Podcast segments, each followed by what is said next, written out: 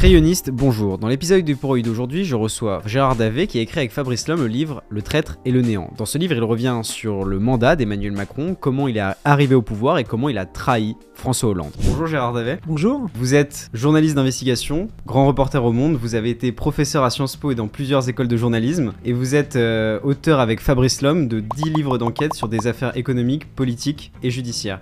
Et on vous reçoit aujourd'hui parce que vous avez écrit euh, récemment ce livre, Le traître et le néant, qui revient euh, de façon euh, assez acerbe sur le quinquennat de euh, Emmanuel Macron, sur toutes les coulisses, la construction d'Emmanuel Macron, comment il est, arrivé au pouvoir et le quinquennat, comment il s'est déroulé. Pourquoi avoir choisi ce, titre, Le traître et le néant? Alors ce, traître, ce titre, Le traître et le néant, c'est d'abord, je vais dénoncer mon collègue, c'est Fabrice Lhomme qui l'a trouvé, mais je l'ai évidemment totalement assumé. Ils ont été très nombreux tous à nous dire que oui, pour eux, effectivement, Emmanuel Macron s'était comporté de façon euh, pour le moins déloyale, donc euh, ils ont employé souvent le terme traître dans sa relation avec François Hollande et également dans sa promesse d'avoir un, positionnement de gauche. Et sur le côté néant, c'est pas du tout comme euh, d'autres peuvent le dire, Macron incarne le néant. Non, c'est que en fait le néant, c'est une phrase qui nous est arrivée par bon nombre de personnes, dont François Hollande d'ailleurs, qui nous ont tous dit son quinquennat et, et sa façon en fait de faire de la politique, ça a abouti à une sorte de néant au niveau du paysage, c'est-à-dire qu'on ne sait pas trop où on se situe, il y a des monstres qui prolifèrent et qui progressent parce que justement il a veillé à entretenir ce néant, ce no man's land politique. Donc d'où l'expression le traître le néant qui nous a semblé être un clin d'œil intéressant par rapport à- au livre de Jean- Jean-Paul Sartre. Comment euh, vous, définiriez le macronisme aujourd'hui? C'est un vaste fourre-tout, c'est un ensemble de mesures hétéroclites. Emmanuel Macron, c'est le même qui disait euh, il y a deux ans, avec moi il n'y aura pas de passe sanitaire, on pourra les, les Français pourront toujours aller au restaurant, et qui deux ans après met en, en place le passe sanitaire. C'est le même qui dit euh, bravo Angela Merkel, vous avez reçu euh, un million et demi de Syriens en 2015, la France n'a pas été capable de le faire, et puis qui ensuite, quand il y a des naufragés sur l'Aquarius, va dire non, on- ne les prend pas en France. Euh, c'est le même qui va dire qu'il y a eu un crime contre l'humanité lors de la colonisation d'Algérie, et puis qui ensuite euh, va dire, euh, dire que l'Algérie, ils ont une rente mémorielle avec la France. Enfin, c'est le même qui va aussi euh, dire au tout début, il faut euh, resserrer les budgets, ne pas donner trop d'argent, etc.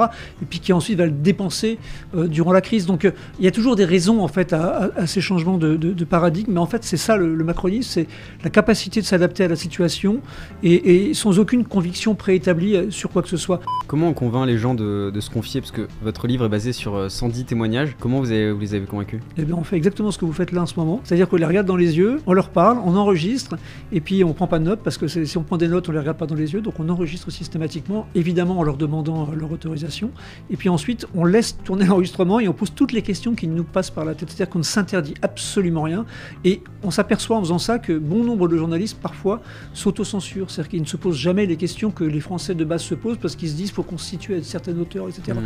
Nous, on n'est pas comme ça. On pose toutes les questions qui nous intéressent. Et puis à l'arrivée, il y a forcément des réponses qui deviennent intéressantes. On est en décembre 2016, donc François Hollande décide de ne pas se représenter à l'élection présidentielle. Quelques mois auparavant, vous publiez un livre, Un président ne devrait pas dire ça, qui entraîne une mesure euh, de destitution du président qui n'a pas abouti, qui a été rejetée. Est-ce que vous vous sentez pas responsable euh, du fait que François Hollande ait décidé Bah, de ne pas... Je, je pense que notre livre a joué un rôle, oui, euh, d'ailleurs il nous l'a dit lui-même, hein, donc il nous l'a confirmé, et tous les gens autour de lui, de Manuel Valls à d'autres, nous ont tous confirmé que c'est la parution du livre qui a fait que les gens se sont, les proches soutiens de François Hollande se sont détournés de lui, qu'il s'est retrouvé totalement seul. Donc oui, notre livre a, a créé les conditions de cet électrochoc.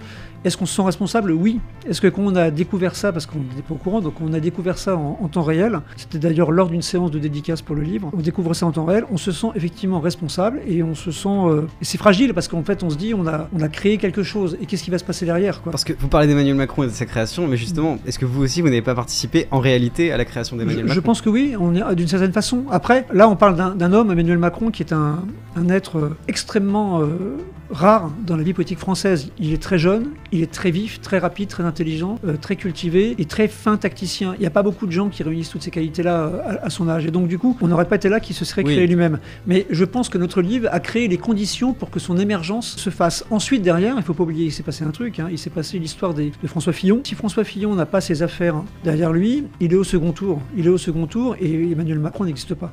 Vous n'avez pas l'impression d'être euh, un peu, enfin, en tout cas moi c'est l'impression que j'en ai eu en lisant euh, surtout la fin, fin, quand vous citez un passage le comité central de la garde nationale de la commune de Paris. Est-ce que, euh, commune euh, donc, qui est une référence euh, très à gauche, est-ce que en faisant ça, vous justement vous marquez pas en tant qu'intellectuel de gauche, opposé à la droite euh, Bah, C'est ce une super bonne question, personne ne l'a posée jusqu'à présent depuis deux mois. Et, et- et la vérité, c'est que c'était un risque à courir et on l'a couru. Alors, on n'est pas des intellectuels, on n'est pas l'extrême gauche. Euh, simplement, quand j'ai lu ce texte, en fait, l'histoire elle est simple. hein. c'est que je, c'était le- les 150 ans, je crois, de la commune. Je lis une bande dessinée absolument incroyable qui, qui est sur la, qui est sur la commune, euh, qui est vraiment géniale, que je recommande à, tous- à tous vos, vos auditeurs. Et, et en lisant ces bandes dessinées, ils, ils reproduisent ce, ce texte. Et, et en lisant ce texte, je me suis dit, mais c'est, ce texte est génial, il est encore totalement d'actualité. Et, et c'est vrai que c'est un idéal, hein, euh, choisissez quelqu'un qui vous ressemble, etc. etc. Donc il- c'est un idéal, c'est vrai que c'est un idéal d'extrême gauche, puisque la commune c'est considéré comme étant quelque chose de très à gauche, mais objectivement, ça reste un idéal, quoi. Et on s'est dit, ouais, on le met. Il faut avoir en tête que ce qui se passe en France, on- est dans un pays de liberté absolue. Nous, on a donné des conférences à droite et à gauche, on sait comment ça se passe, on connaît nos collègues. Essayer d'être journaliste, euh, même journaliste tout court, hein, pas d'enquête, en Russie, en Chine, en Turquie, et que sais-je encore, hein, c'est impossible.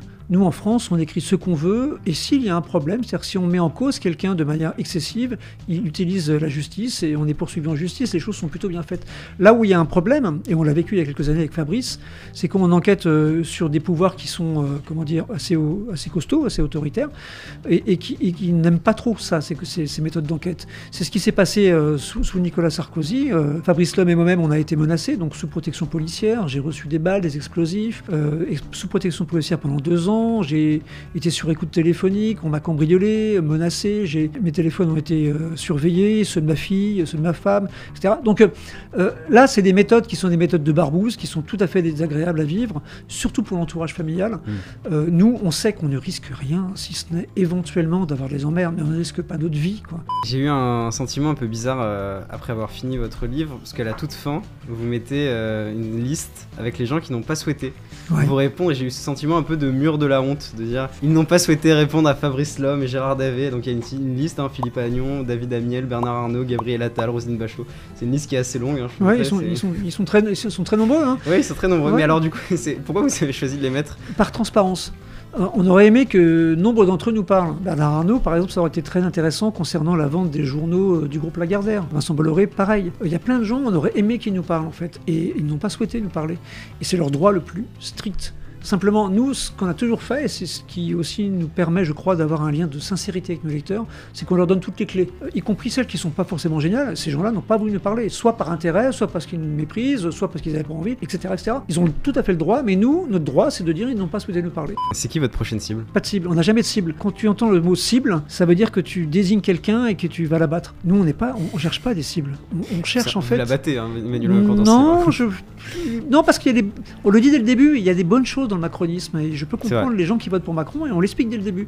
Donc euh, il y a des bonnes choses dans le macronisme. Mais ce qui est intéressant, c'est de prendre de la distance, de voir qu'est-ce que Macron, de quoi Macron est le nom et qu'est-ce que le macronisme. Voilà, je pense qu'on apporte des réponses là-dessus. Après, on n'a pas de cible. On- en revanche, on choisit des sujets, des angles. Ça, c'est le journalisme.